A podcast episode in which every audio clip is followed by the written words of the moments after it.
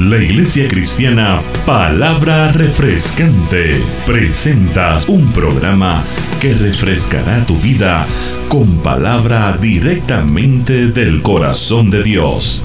Y ahora con ustedes, el pastor David Velázquez. Josué capítulo 2, verso 1. Josué hijo de Nun envió desde Sitín dos espías secretamente diciéndoles, andad, reconoced la tierra y a Jericó. Andad, reconoced la tierra y a Jericó. Padre, te damos gracias por tu palabra. Tu palabra es viva y eficaz. Tu palabra es más cortante que toda espada de dos filos, Señor. Te pedimos en esta tarde que tú te glorifiques en una manera especial, Dios mío. Habla a mi vida y a mi corazón. Y habla a cada vida aquí reunida, Señor. En el nombre de Jesús. Amén, Señor. Amén. Cuando hay un pacto o una promesa de Dios, debemos estar seguros de que Dios la va a cumplir. A veces que nos dicen algo, nos profetizan algo, nos, nos hablan algo y nosotros nos olvidamos de eso. Pero desde tiempo y desde más tiempo, el Señor continúa hablando una palabra a nosotros o sobre nosotros. Y si Dios promete y si Dios hace un pacto, Él lo va a cumplir. Dios le había prometido al pueblo de Israel la tierra de Canaán.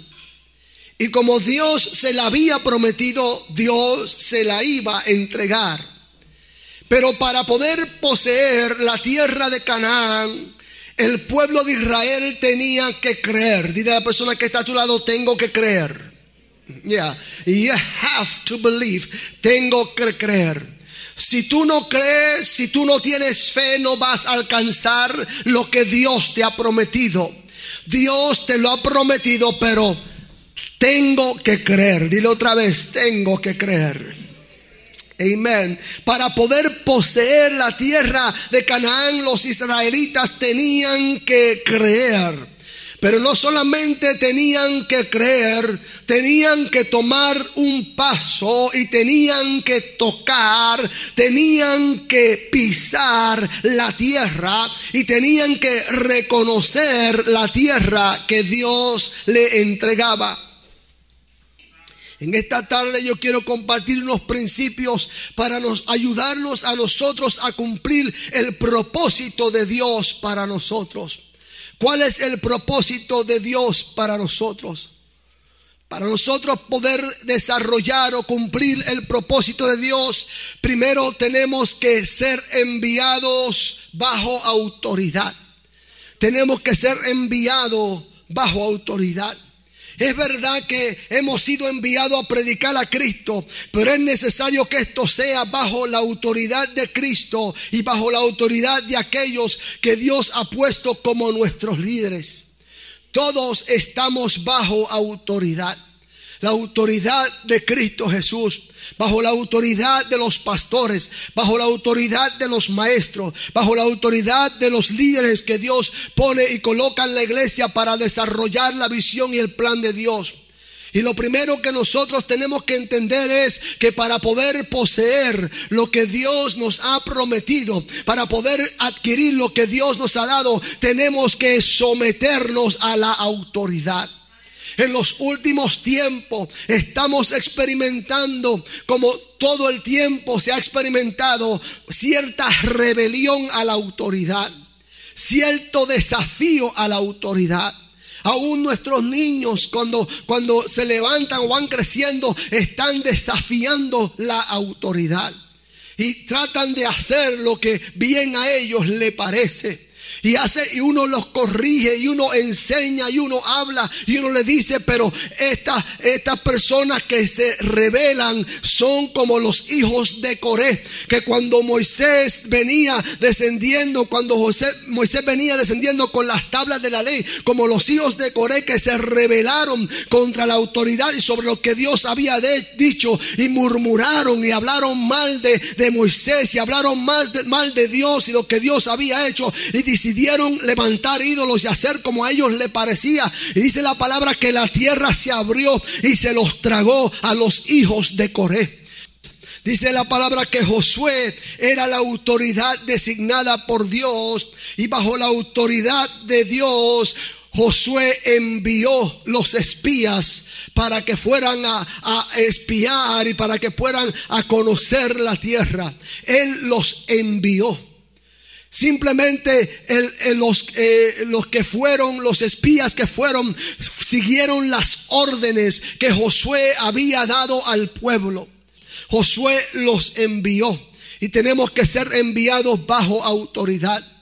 Cuando en los tiempos del pueblo de Israel eh, se sonaba el cuerno o la trompeta, tenía diferentes sonidos para eh, llamar al pueblo a la convocación, a la asamblea. Habían diferentes sonidos cuando se pitaba el chofar o cuando se tocaba el chofar. Y esos, cada uno de esos eh, sonidos decía un mensaje. Y el pueblo tenía que estar atento porque había mensajes que era simplemente para reunir los líderes. Cuando se tocaba el shofar, tocaban de una forma que todo el pueblo sabía que solamente eran los líderes. A veces se tocaba dos o tres veces, se tocaba el pito y era para reunir la asamblea completa. Otras veces se tocaba para reunir al pueblo como voz de alarma preparándonos para la guerra.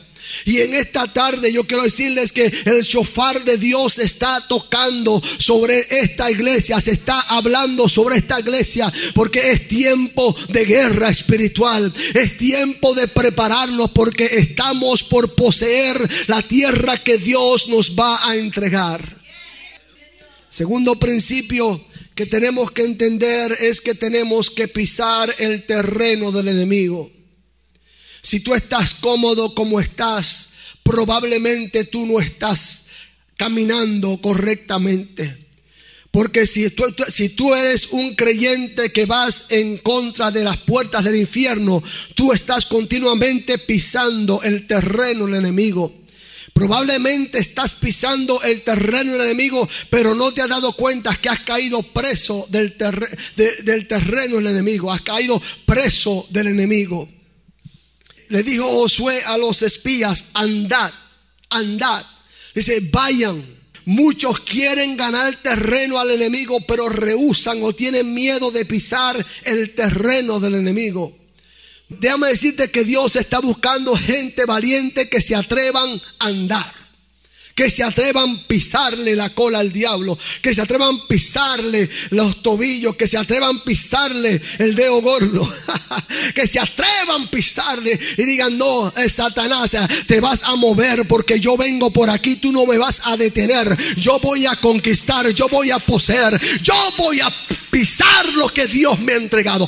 Este monte es mío, decía Caleb. Este monte es mío. Han pasado muchos años, ya soy viejo, pero déjame decirte, Josué, dame ese monte. Ese monte es mío. Yo lo voy a conquistar. Yo lo voy a poseer. Tienes que salir de tu comodidad y pisar el terreno del enemigo para poder poseerlo.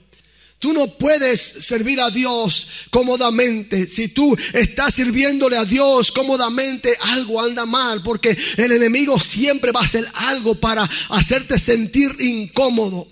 El problema muchas veces es que nosotros adoptamos lo que el enemigo dice y hacemos lo que el enemigo dice y nos hacemos esclavos del enemigo. Pero tú no puedes, tú no puedes eh, permitir esto. Tú tienes que mantenerte firme y tienes que salir de tu comodidad.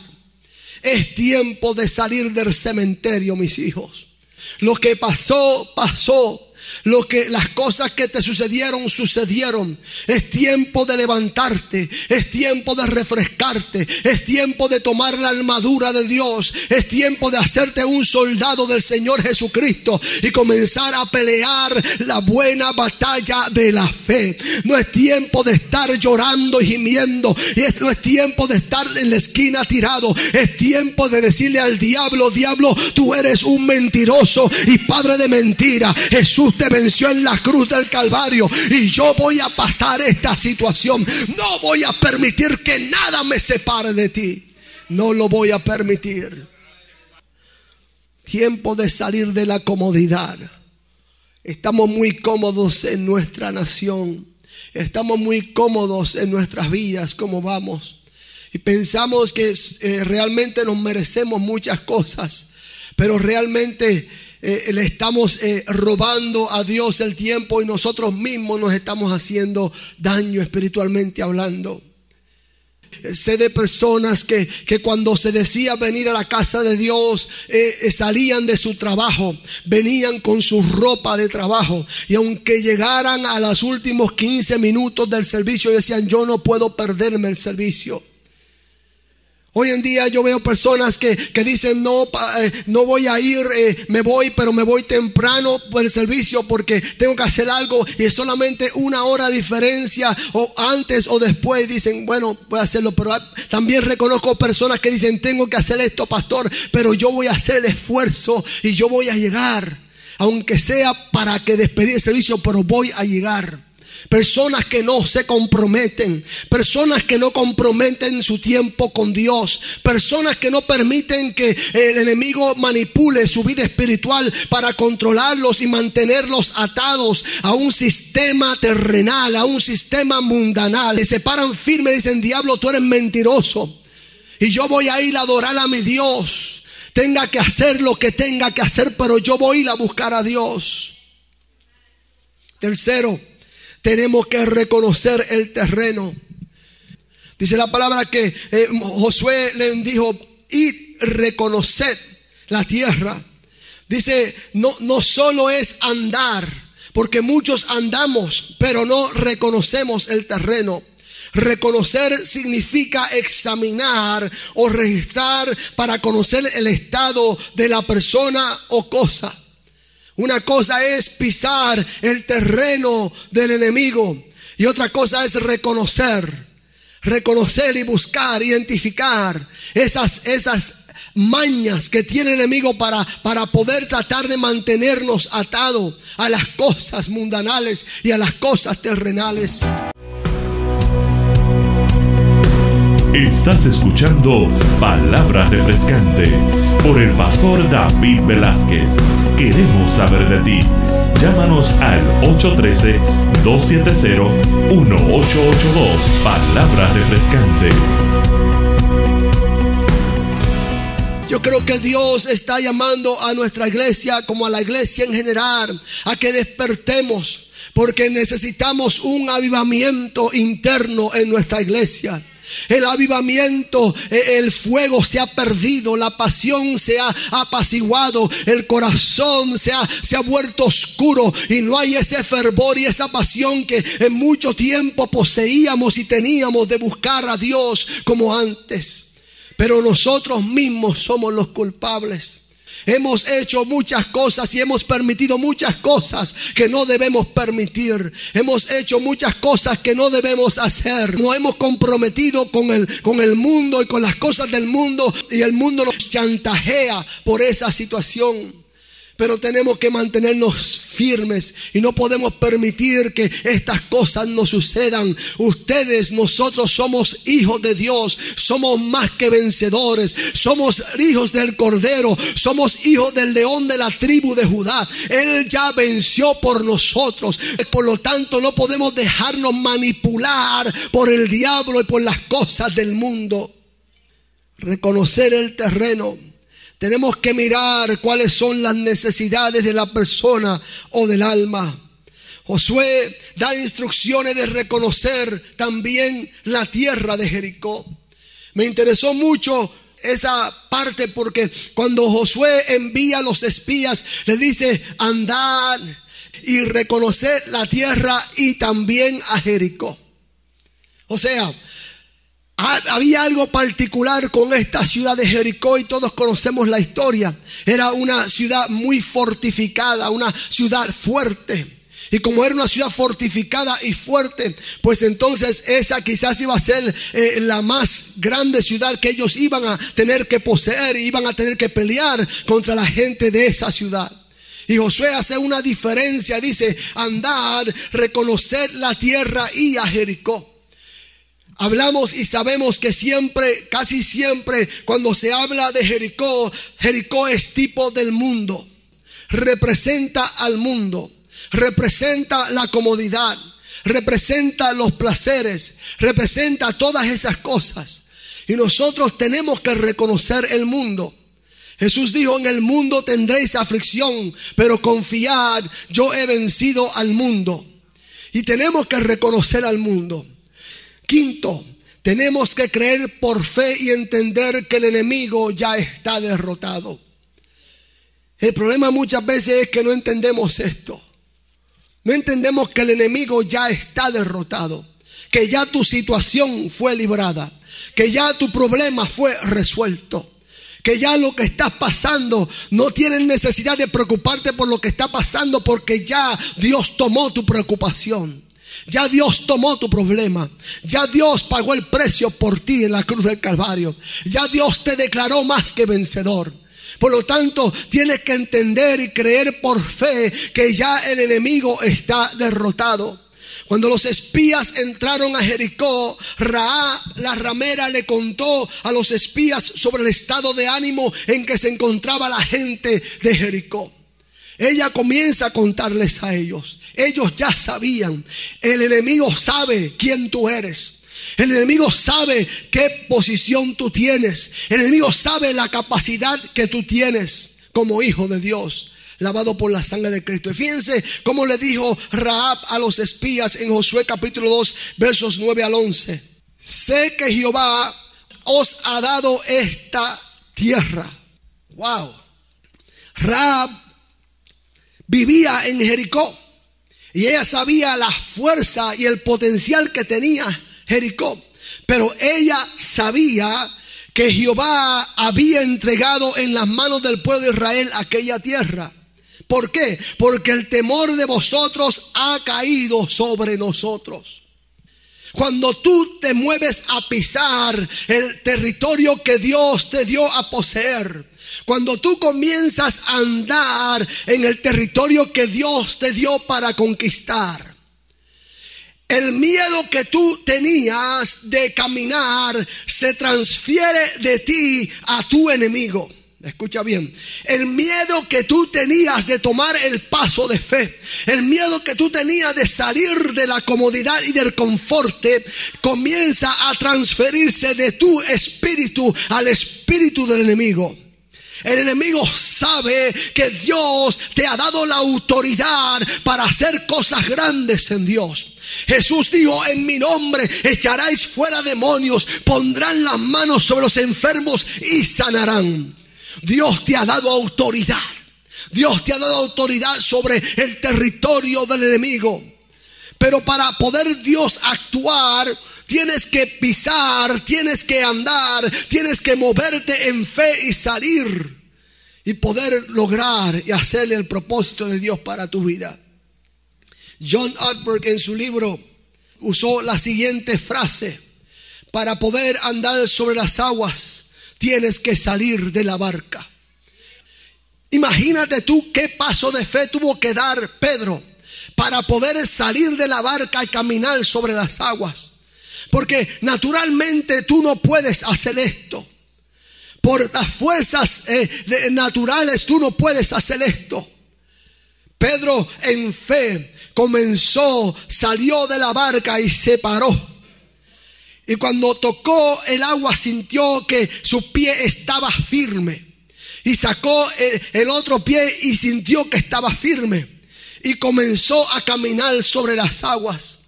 En el resumen de Pedro aparece, caminé sobre las aguas. ¿Qué aparece en tu resumen? Cuando el Señor te está dando algo y el Señor te dice, comienza a caminar en fe. Comienza a pisar lo que te he prometido. Comienza a tomar posesión de lo que yo te he dado. Y tú te quedas aguantado en la barca y te quedas cómodo en la barca. No puedes conquistar lo que Dios te ha prometido. Pero en esta tarde el Señor quiere decirte, quiero que te pares, quiero que camines, quiero que, que pises el terreno del enemigo. Porque yo estoy por entregarte eso que te he prometido. Yo estoy por darte eso que te he dicho que te voy a dar. Yo estoy por hacer ese milagro. Pero tienes que salir de tu comodidad. Tienes que comenzar a caminar en fe, creyendo a Dios. Y cada paso que tú das transfiere el temor y el miedo que tú tienes a tu enemigo. Lo transfiere. Porque cuando tú comienzas a caminar sobre las aguas o a tomar posesión de lo que Dios te prometió, el enemigo dice, wow, no puedo detenerle. Porque tú vas caminando sobre las aguas y el enemigo queda impresionado porque tú le has creído a Dios. Y como queda impresionado, no se atreve a tocarte. Él sabe que si Él te toca, Él va a salir perdiendo. Por lo tanto, Él no tiene ninguna opción sino que retroceder. Porque Dios te está entregando lo que Dios te prometió. Dios está por darte lo que Él te dijo en secreto. Pero tú le estás creyendo a Dios y te estás moviendo en contra de tu situación. Para poder caminar sobre las aguas Tienes que salir de la barca. Tienes que salir de tu comodidad. Tú quieres ver milagros. Tú quieres buen trabajo. Tú quieres, tú quieres prosperar en todo lo que tú haces. Haz conforme al plan de Dios.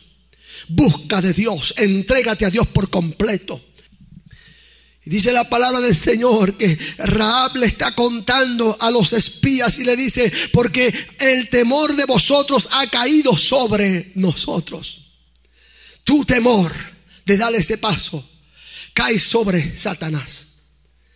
Cada vez que tú tomas un paso en contra de, de las fuerzas, de las huestes del enemigo, estás, estás transmitiendo tu temor a él.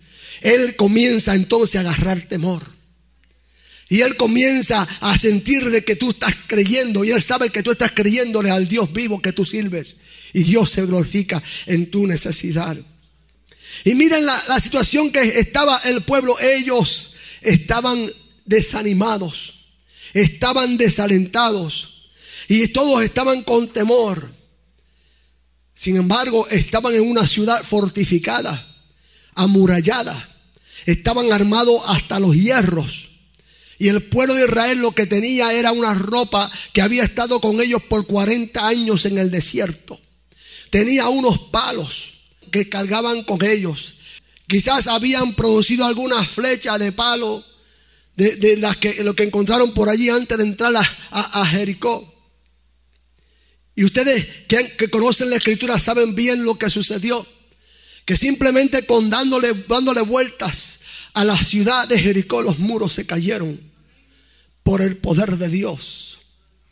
En los tiempos de Israel, las batallas y las conquistas eran literales. En nuestros tiempos las batallas y las conquistas son espirituales. Por eso es que nosotros tenemos mucha dificultad asimilando esta guerra, esta guerra que tenemos. Porque el apóstol Pablo dice, no tenemos lucha contra carne y sangre, sino contra potestades, contra principados, contra jueces de maldad, contra gobernadores de maldad en lugares celestiales, en lugares celestes. Entonces nuestra lucha no es una lucha que nosotros podemos ver a nuestro enemigo así como si fuese una persona delante de nosotros. Para tú poder entender tu lucha, tienes que entender que estás batallando una guerra espiritual. Para nosotros entender dónde estamos, tenemos que transportarnos a la dimensión espiritual. Y cómo nuestra vida espiritual está siendo afectada por nuestra vida cotidiana o nuestra vida natural. Dios está buscando guerreros espirituales que puedan ver el desafío que tenemos delante y que estén dispuestos a poseer la tierra que Él nos ha entregado. Está buscando guerreros que estén dispuestos a pelear la buena batalla de la fe. que estén dispuestos a pagar el precio. Estamos en las trincheras de guerra espiritual.